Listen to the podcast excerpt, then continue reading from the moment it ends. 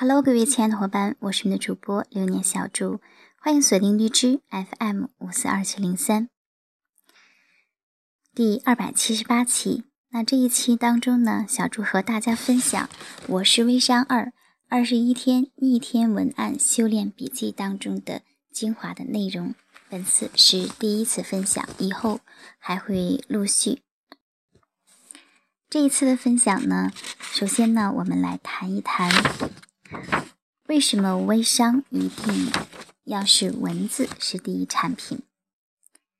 很多微商呢，他们并不被人喜欢。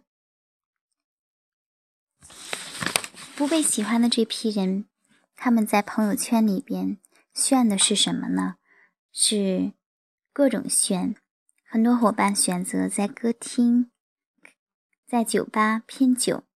会使人觉得生活糜烂，在各种旅游景区拍照会使人觉得虚假，开名车穿名牌会使人觉得低俗拜金。相反，也有一批微商，他们不一定是国色天香，但是却吸引了大家的关注。我不断的观察，会发现。他们都是善于利用朋友圈中的文字，对产品的塑造是使人难以抵抗的。他们的文字是非同一般的，这些文字呢，而且是通过各种载体可以进行传播，所以最终呢，我们会发现，用户的最终的购买轨迹是通过文字让微友们喜欢。认同我们，从而来去购买我们的产品的。因此，我们说文字才是微商的第一产品，人品是第二产品，货品是第三产品。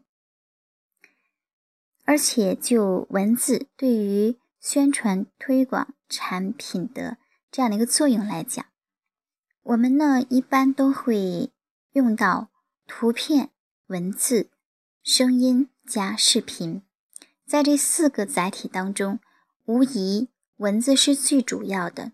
图片、音频、视频，它们充其量呢，只能说可以起到辅助文字的作用，可以说是锦上添花。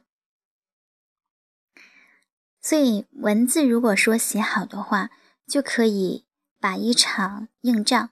达到百分之九十的这样的一个程度。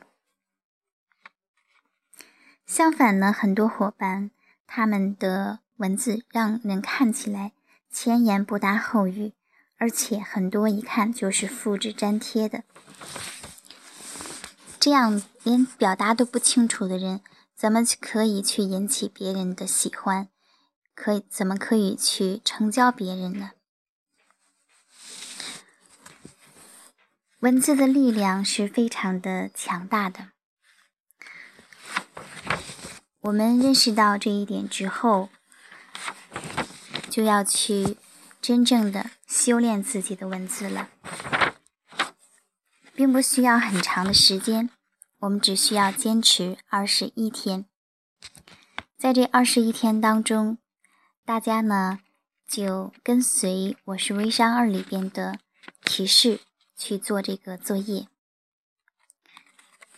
也像我一直在给伙伴们去分享的那样，耐下心来，用一颗敬畏的心去对待文字，把自己喜欢的风格做到极致，你就一定能够写出属于你自己的，能够帮助你成交的，能够塑造你自己的个人品牌的，能够不断的扩大你的影响力的，让你的影响力。穿越时空的这样的文字，祝福你最早驾驭它，让自己成文字的翅膀，让自己的影响力穿越时空。